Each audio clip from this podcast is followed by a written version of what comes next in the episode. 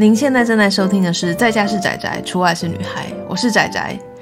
今天这一集呢，是想从创造安娜开始，跟大家聊聊与诈骗有关的影视作品。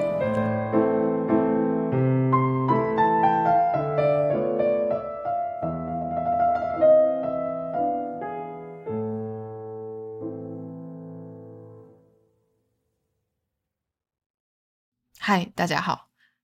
最近《创造安娜》在 Netflix 上面非常的红，我想应该非常多人都已经看过了。他讲的是一个二十多岁的社交名流，在美国纽约的上流社会非常的活跃。后来他竟然被爆出来，第一个他完全不是他所讲的，他是德国那边的富二代，他完全不是来自于德国，他是一个从俄国那边来的移民。第二个是他也不是大家想的那样子的社交名流，借着他在上流社会打滚的这段时间呢，从其他的富豪还有金融机构那边诈骗了非常非常多钱，最后被捕入狱的故事。乍看之下觉得非常非常的荒唐，就我没想到竟然是真实故事。在这样的交错之下呢，这个剧就变得非常的红。嗯，它是一个有九集的迷你影集。因为想要让故事变得更流畅，所以他在里面插入了一个当初把安娜这个事情报道出来的记者角色。他把那个记者角色的故事做了一些修饰，然后让他整体的戏剧性变得更足够。用这个记者，基本上这个印记就是他在想要访问安娜，想要解开说他在诈骗这么多钱的中间。到底发生了什么事？为什么大家会相信他？他怎么样一个这样子的小女孩能够做到这件事情？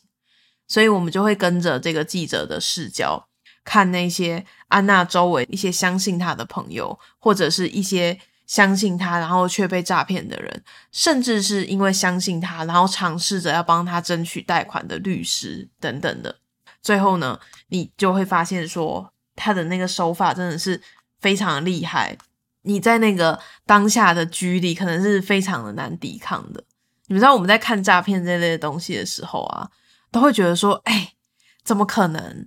这个时候你不是稍微去查一下，或者是稍微再想一下，你就会知道说应该没有这回事的嘛。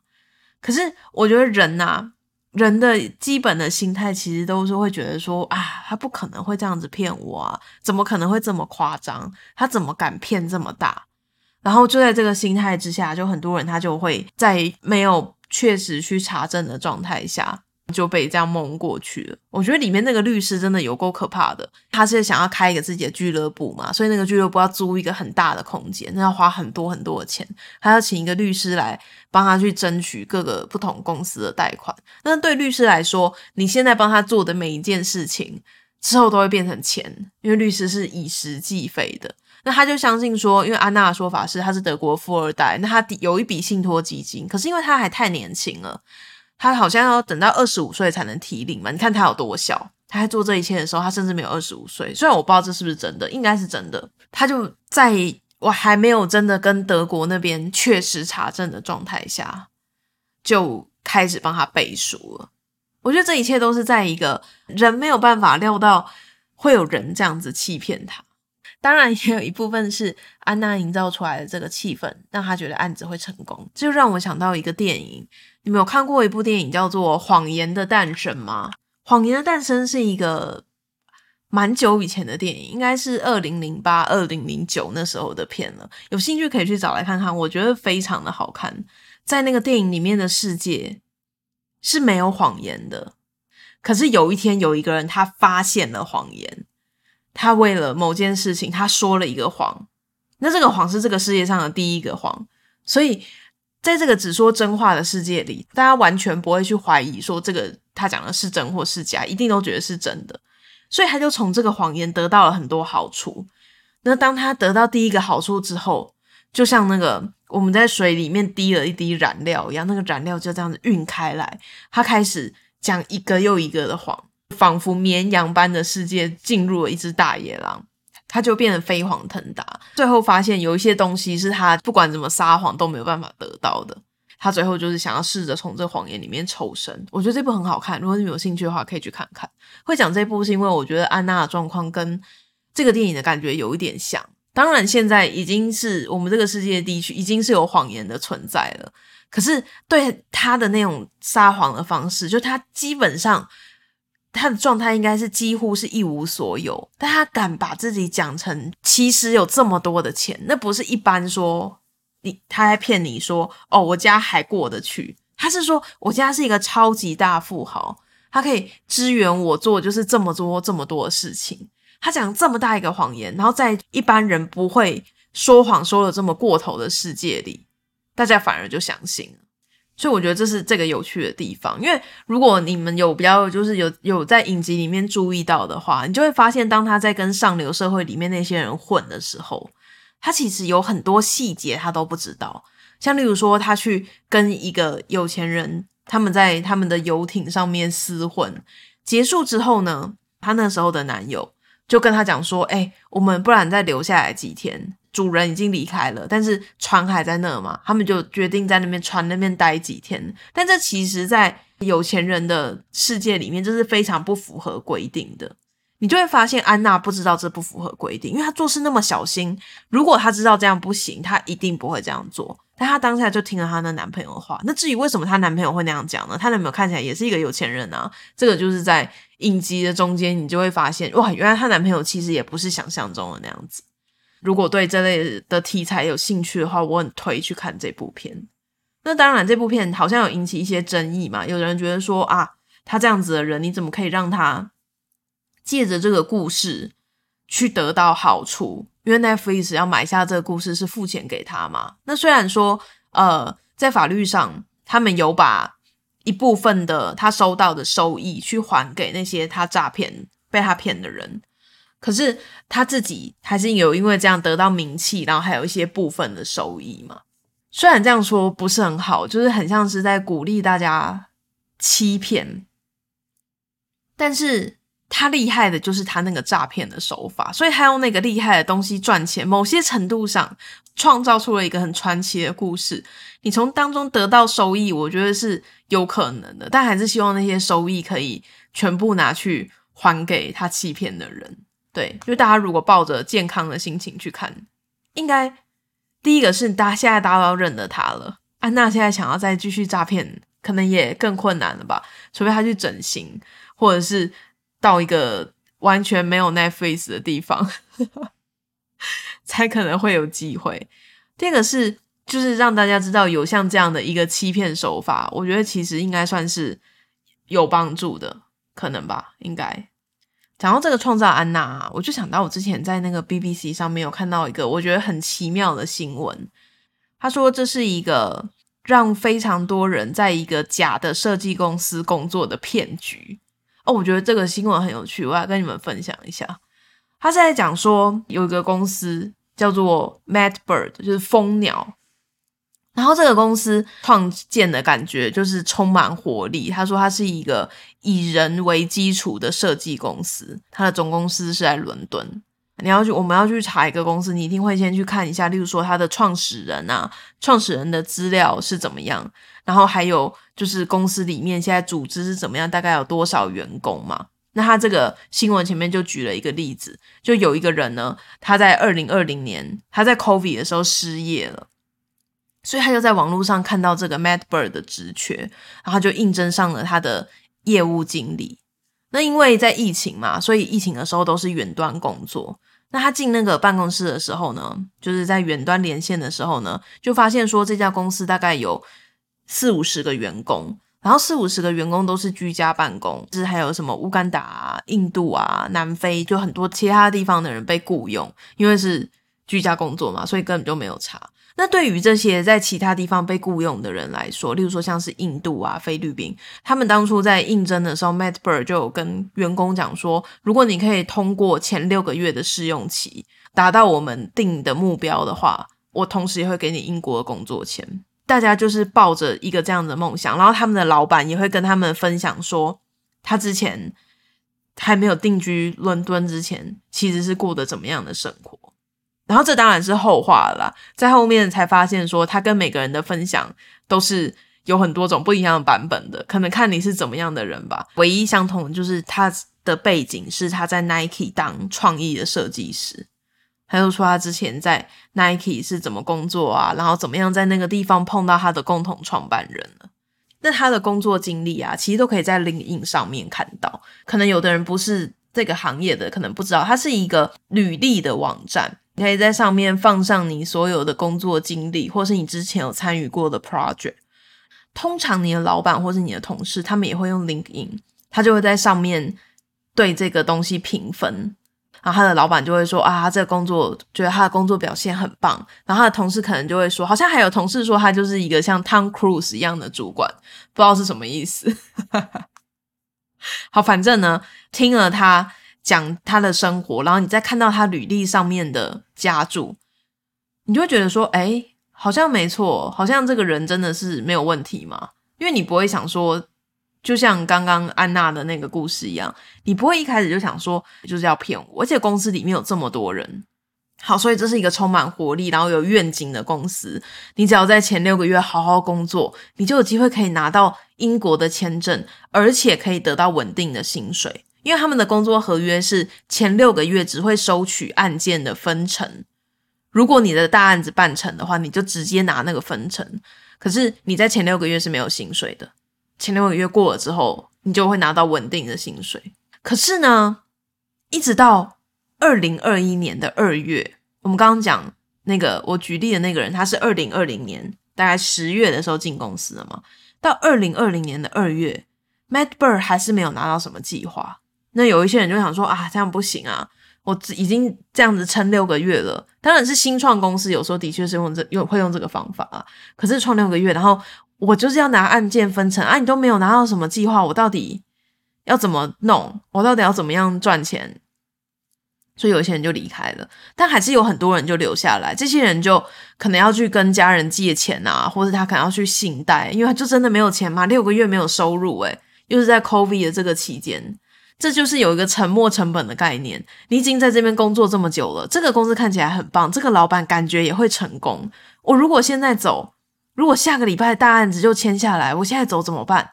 我现在走，我之前努力不就白费了吗？我只要撑到六个月，我就有英国的工作钱了，说不定我之后就可以到英国去生活。你看，老板讲说他在英国生活这么好，对，然后再加上在 COVID 的时候你离开，可能也没有那么好找工作啦。我想，但这个泡泡就是在某一天突然破掉了，为什么？因为他们在中间还是一直有在雇新员工进来嘛。他后来雇了一个在伦敦的设计师，那个设计师在 Matt Bird 工作两个礼拜之后，他就想说：“诶，疫情结束之后，我总得去公司吧？那我来查一下我怎么去公司好了。”他就 Google 了公司的地址，哇，这一 Google 不得了，那边根本不是一个公司，他们本来那个公司的照片是一个看起来很厉害，就是很新、很年轻的办公室。结果那是一个高级住宅区的地址，哎，怎么会这样子？地址怎么可能会错？登记的地址错很怪吧？而且他也不是那种，就感觉也不是收信地址。有的公司会登记那种收信地址，所以他就去联络了一个房仲，伦，因为他就是在伦敦嘛。然后那个房东就跟他讲说，没有，那边真的是非商用的住宅。BBC 就是在那个这个设计师发现这件事情开始爆料的时候进来的。他们之后有再去那个房子，就是那个高级住宅附近去问，根本就没有人看过他们那个老板，然后也根本没有人听过那个公司的名字。这个设计师呢，就马上跟另外一个在杜拜的同事讲说：“哎，怎么会这么奇怪？伦敦那个分部根本就不存在。”然后他们两个就开始查这件事情，就他们就发现说：“哎。” Matt Bird 他之前在他们进来之前，他有告诉他说他们有一些经手的案例，那些案例根本就是从其他地方抄过来的，本来就跟这个公司没有关系。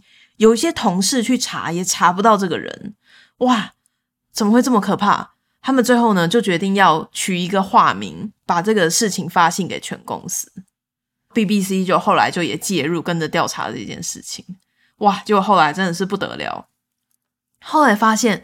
他在官网上面写说，Matt Bird 是一个有十年销售经验的公司，根本就不是这样子。他其实是在二零二零年九月才被注册的。刚刚前面讲第一个加入的人是二零二零年十月，所以那公司只有比他大一个礼拜。他不是本来进来的时候有一些资深的创始员工吗？不是有很多人跟他一起开会吗？那些人他们查说至少有六个人是假的。他说他们的身份是在网络上去偷其他人的身份来拼凑的，可能偷一些图库里面的图啊。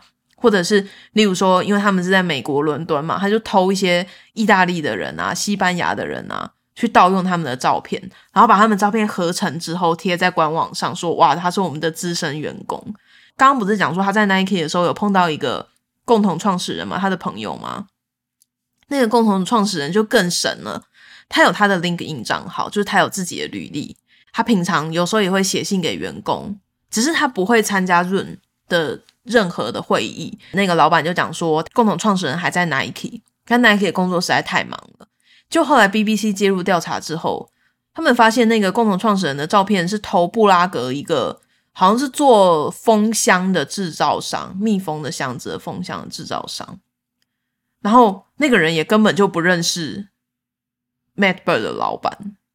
然后当然啊，就 BBC 要查这件事嘛，所以他就去联系说他的。很多客户啊，以前做过的案子啊，根本没有人跟他合作过。然后 Nike 哦，更可怕，Nike 说他根本没有这个员工。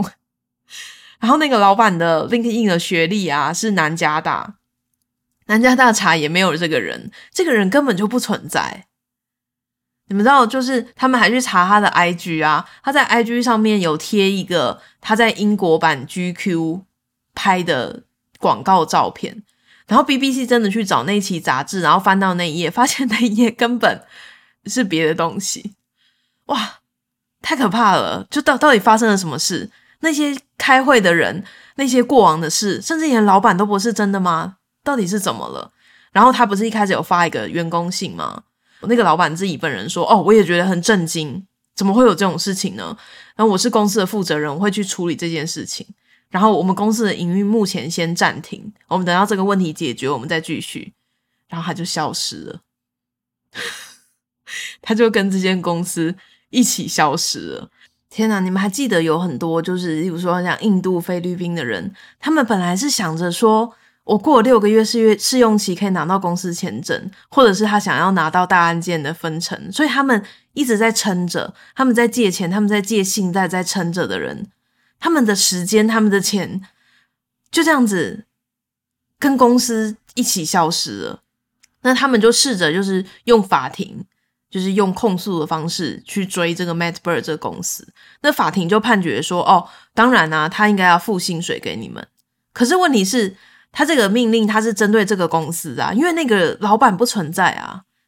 那如果这个公司里面根本没有钱，法庭也没有办法叫他们付。”好像就是截至那个新闻出来为止，只有一个这员工有拿到钱。你们知道他拿到多少吗？他拿到三十英镑。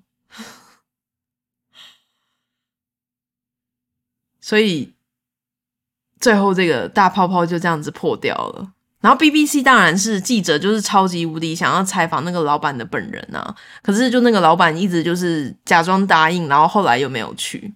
后来他们真的有堵到他。然后他就讲说，他是在 COVID 的时候，他想要帮大家创造机会啊，就是做点好事。那可能当然 BBC 就会跟他讲说，可能你为什么要制造假身假身份，然后你还要去骗人骗人说，就是别人的成果是你自己的呢？然后这个时候那个人就非常的不爽，他也说，其实我们真的有办公室啊。刚刚不是前面讲吗？BBC 真的去那个他原本地址的地方嘛，那地址根本就不存在。然后我跟他讲说，诶，没有哦，你怎么会讲说你有办公室呢？他就说啊，没有啦，我的是数位办公室啦。他说你们这些指控，我觉得都是假的，我一定会拿出更充分的回应。但一直到报道出来的时候，BBC 都没有等到，记者是很残忍的，他们就把它直接全部都写出来。然后他们的员工就认为说，这个一开始的确这一切都是骗人的。可是如果有办法这样撑下去的话，Matt Bird 是有机会可以赚钱的。因为他用前面那一些假的经历，已经其实请了一些应该是还不错的员工，就有很多案子的成交其实都很近。如果这泡泡没有破，或许他会变成一个真的公司。但当然也有一些人就觉得说啊，他可能只是想要成为一个很酷的老板，因为他的偶像是 Elon Musk，所以他扮演的这个角色就有可能只是一个就是感觉很有愿景啊，然后很厉害的老板这样。我觉得这个故事跟创造安娜很像，安娜也是会觉得说再差一点点。说不定他整个做起来之后，他的俱乐部什么开始赚钱，就可以去偿还他前面的钱，等于他前面的那一切最后都是真的。在创业圈不是也会讲说，你在成功之前你要就是假装吗？所以我觉得这两个事情在根基上好像是很类似的，那就把它放在一起讲，跟你们分享这个。其实像像那种就是创业啊，他们两个都是想要创业嘛。在创业工作相关的题目，我就会想到恶血。我觉得恶血那个人比这两个人都还要可恶，但但这只是我个人的观点啦。我觉得他在那个伪装从来不存在的研究结果的地方，真的是非常非常的可怕。就像我们刚刚讲的那个 Matt Bird 这个骗局啊，他们虽然说前面的都是假装的，但这样整体看起来，或许他们当下在做的案子是真的有在做一些事情。像安娜，她有办法。跟别人就是谈生意啊，她的愿景有办法吸引一些，如果他有借到钱就愿意投资、愿意参与的人。我觉得某些程度上，他可能也是有一些这方面的才华。Disney Plus 上面呢，有关于恶血的影集，但我还没有看完。我如果之后看完觉得不错的话，我再跟你们分享。我目前只有看第一集，可我觉得第一集有一点。就是那个恶血的影集的不协调感，我觉得在于就是第一集，至少我看第一集的感觉，里面它发生的故事，感觉都是恶血女王本人的自述，她比较不是说由周围的人去拼凑出来，所以她自己要讲怎么讲都可以。对，目目前看第一集的感觉还是这样子，不知道后面会不会再加入更多其他的人的观点，所以推荐大家。就是可以去看看《创造安娜》，最近这个很热门的影集，你会很想知道接下来怎么了，所以你会每天都会在很想要再看下一集，这样子是这样子的一个影集。然后如果有兴趣，也可以去查查我讲的那个新闻，我会把它放在资讯卡里面。关于这个诈骗这个系列呢，我还有做一个比较片单型的直播。里面有介绍，就除了创造安娜之外啊，然后有讲点恶血，然后还有讲一个我很喜欢的纪录片，就是 Fly，你们知道吗？国王的豪华音乐节，他就是在讲说他们办了一个感觉史上最强的音乐节，然后里面有很多就是没有讲明说他是有收钱宣传的网红，就感觉他们好像都很享受这个音乐节，好像都已经在现场了，因为这个很好的宣传，最后非常非常多人买票。但是他们最后买票之后，才发现那个音乐节其实根本是不存在的。然后他们到了那个音乐节的岛上，就是被各种就是没有规划好的设施什么困在那里，是一个我觉得虽然很残酷，但我觉得是一个很有趣的诈骗故事。然后里面还有讲到，就是例如说像瞒天过海啊，他是在讲说某天有一个人，他带了非常多某一个画家的。未现世的画作，那这种情况下，大家都觉得有可能是假的嘛？那的确事后证明他是假的，可是他怎么样在一开始让大家认为是真的，然后让很多人甚至是非常高级的画廊都买下他的画的故事，然后当然还有很经典的，例如说像是《神鬼交锋》啊，李奥纳多以前拍的片等等的。而如果你对这些有兴趣的话，我也会放在我的资讯栏里，可以到 YouTube 去听我讲的那集跟诈骗有关的影视作品。好，那我们今天这集就到这里。如果你喜欢我的节目的话，可以在各大 Podcast 收听平台上面订阅以及收听。在家是仔仔，出外是女孩，或是到 YouTube 上面搜寻仔仔军团长。YouTube 那边每个礼拜一到五的五点都会有直播。我做的跟一般的直播比较不一样，就是如果你是喜欢听我的 Podcast 的人的话，你事后去补档也会有听 Podcast 的感觉。对，希望大家有兴趣的话，可以都去关注看看。那我们今天这集就到这里，感谢大家收听，大家拜拜。